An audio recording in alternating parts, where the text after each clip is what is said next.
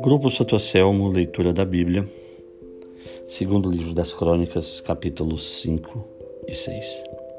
Capítulo 5 Assim ficou terminada toda a obra que Salomão executou para a casa de Yahvé.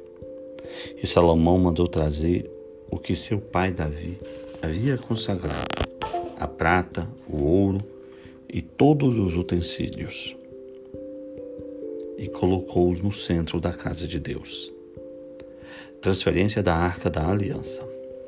Então Salomão congregou em Jerusalém os anciãos de Israel, todos os chefes de tribos e os príncipes das famílias dos israelitas, para fazer subir da cidade de Davi, que é Sião, a arca da aliança de Yahvé.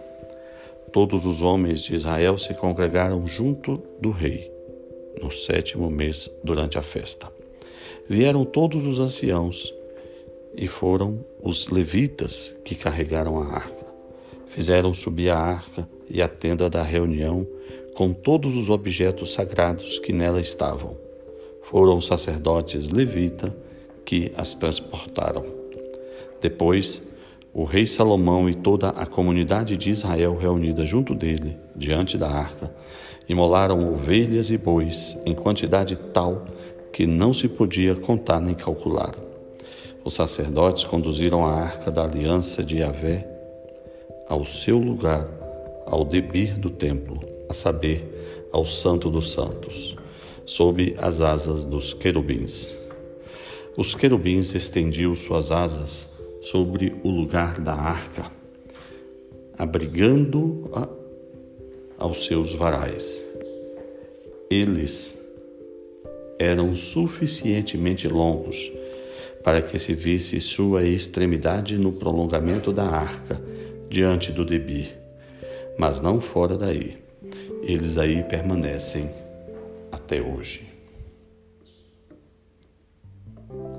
Na arca nada havia, exceto as duas tábuas que Moisés, no Horebe, aí tinha colocado quando Iavé concluía uma aliança com os israelitas à saída do Egito. Deus toma posse do templo. Ora, quando os sacerdotes saíram do santuário, de fato, todos os sacerdotes que lá se encontravam tinham se santificado sem observar a ordem das classes. Os levitas, cantores em suas totalidade, Asaf, Emã e Ditum, e com seus filhos e irmãos, estavam revestidos de linho puro e tocavam símbolos, lira e cítara. Permaneceram ao oriente do altar e cento e vinte sacerdotes os acompanhavam tocando trombetas.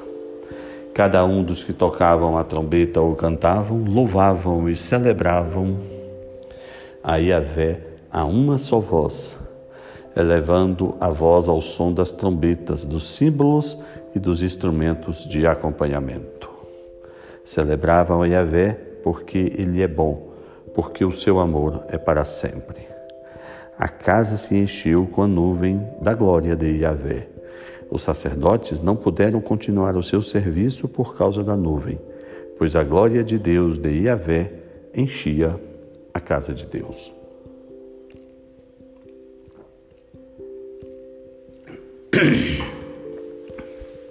Capítulo 6 Então Salomão disse: Yahvé decidiu habitar a nuvem obscura e eu construí para ti uma casa principesca, uma residência que habitarás para sempre.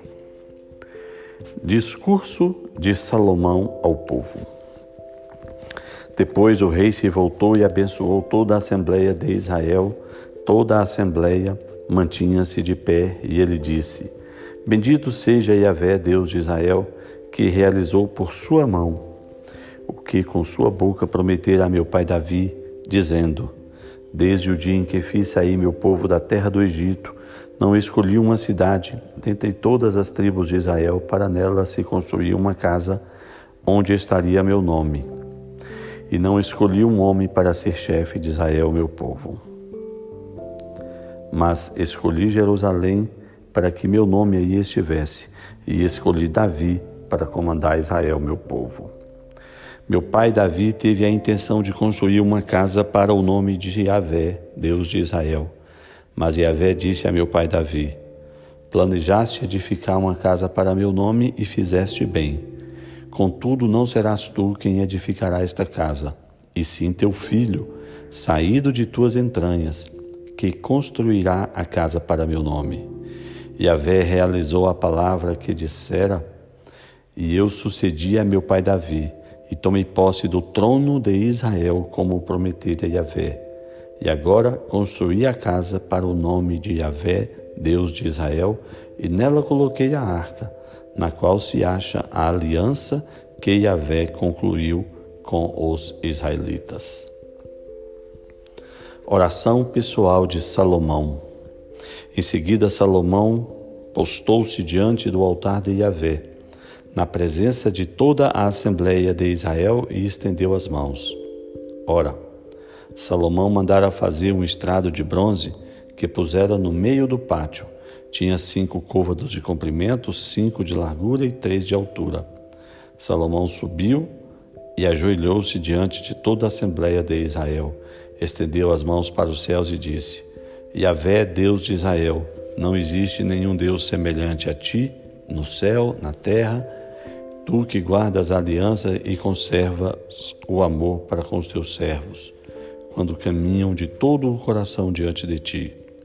Cumpriste a teu servo Davi, meu pai, a promessa que lhe havias feito, e o que disseste com tua boca, executaste hoje com tua mão.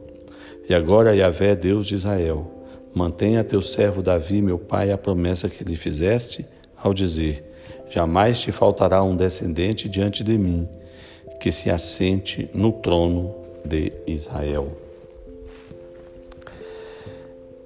Contanto que teus filhos atendam ao seu procedimento e sigam a minha lei, como procedeste diante de mim. Agora, pois, Yahvé, Deus de Israel, que se cumpra a palavra que disseste a teu servo Davi. Mas será verdade que Deus habita com os homens nessa terra? Se os céus e os céus dos céus não o podem conter, muito menos esta casa que construí. Se atento à prece e súplica de teu povo, Yahvé meu Deus. Escuta o clamor e a prece que teu servo faz diante de ti. Que teus olhos estejam abertos dia e noite sobre esta casa, sobre este lugar, onde prometeste colocar teu nome. Ouve a prece que teu servo fará neste lugar. Oração pelo povo. Escuta as súplicas de teu povo e de teu povo de Israel quando orarem neste lugar. Escuta do lugar em que resides no céu, escuta e perdoa. Se alguém pecar contra seu próximo e esse se comprometer com um juramento imprecatório e vier jurar ante teu altar neste templo, escuta do céu e age. Julga teus servos, dá ao culpado o que ele merece, fazendo recair sobre ele o peso da sua falta e declara justo o inocente, tratando-o segundo a sua justiça. Se o teu povo Israel for vencido pelo inimigo, por haver pecado contra ti, e depois se converter e louvar o teu nome, orar e suplicar diante de ti, nesta casa, escuta do céu, perdoa o pecado de Israel, teu povo, e reconduze-o ao país que lhe deste, a ele e a seus pais. Quando o céu se fechar e não houver chuva, por terem eles pecado contra ti, se rezarem neste lugar, louvarem teu nome e se arrependerem de seu pecado por os teres afligido, escuta do céu, perdoa o pecado dos teus servos e de Israel teu povo. Tu lhes indicarás o caminho reto que devem seguir e rega com a chuva tua terra que deste em herança a teu povo. Quando o país sofrer a fome, a peste, a mela e a ferrugem, quando sobreviverem os gafanhotos ou os pulgões, quando o inimigo deste povo cercar uma de suas portas, quando houver qualquer calamidade ou epidemia, seja qual for a oração ou a súplica, seja de um homem qualquer ou de todo Israel teu povo, se sentirem sua desgraça e sua dor e erguerem as mãos para esta casa, escuta do céu onde resides, perdoa e retribui a cada um segundo o seu proceder, pois conheces seu coração. És o único que conhece o coração dos homens, a fim de que te respeitem e sigam teus caminhos por todos os dias que viverem sobre a terra que deste a nossos pais. Mesmo o estrangeiro que não pertence a Israel, teu povo, se vier de um país longínquo, por causa da grandeza do teu nome, da tua mão forte e de teu braço estendido, quando vier orar nesta casa, escuta do céu onde resides, atende todos os pedidos do estrangeiro, a fim de que todos os povos da terra reconheçam teu nome e te temam como o faz Israel teu povo, e saibam eles que este templo que edifiquei traz o teu nome. Se teu povo sair à guerra contra seus inimigos, pelo caminho que os enviares e eles orarem, voltados para a cidade que escolhestes e para a casa que construí para teu nome, escuta do céu a sua prece e sua súplica, faze-lhe justiça. Quando tiverem pecado contra ti, pois não há pessoa alguma que não peque, e irritado contra eles, os entregares ao inimigo e seus vencedores, os levarem cativos para uma terra longínqua ou próxima, se eles caírem em si na terra para onde houverem sido levados, se arrependerem e te suplicarem na terra do seu cativeiro, dizendo: Pecamos, agimos mal, nós nos pervertemos, se retornarem a ti de todo o seu coração e de toda a sua alma na terra do seu cativeiro, aonde tiverem sido deportados, e se orarem voltados para o país que deste a seus pais, e para a cidade que escolheste, e para o templo que construí para teu nome, escuta do céu onde resides, escuta a sua prece, a sua súplica, faze-lhes justiça e perdoa a teu povo os pecados cometidos contra ti. Conclusão da prece. Agora, ó meu Deus, que teus olhos estejam abertos e teus ouvidos atentos às orações feitas neste lugar. E agora, levanta-te, Yahvé Deus, e vem para o teu repouso, tu e a arca da tua força, que teus sacerdotes, Yahvé, se revistam da salvação e que teus fiéis se alegrem na felicidade. Yahvé Deus, não te afastes de teu ungido, lembra-te do amor que tivesse para com o teu servo Davi. Que Deus nos abençoe.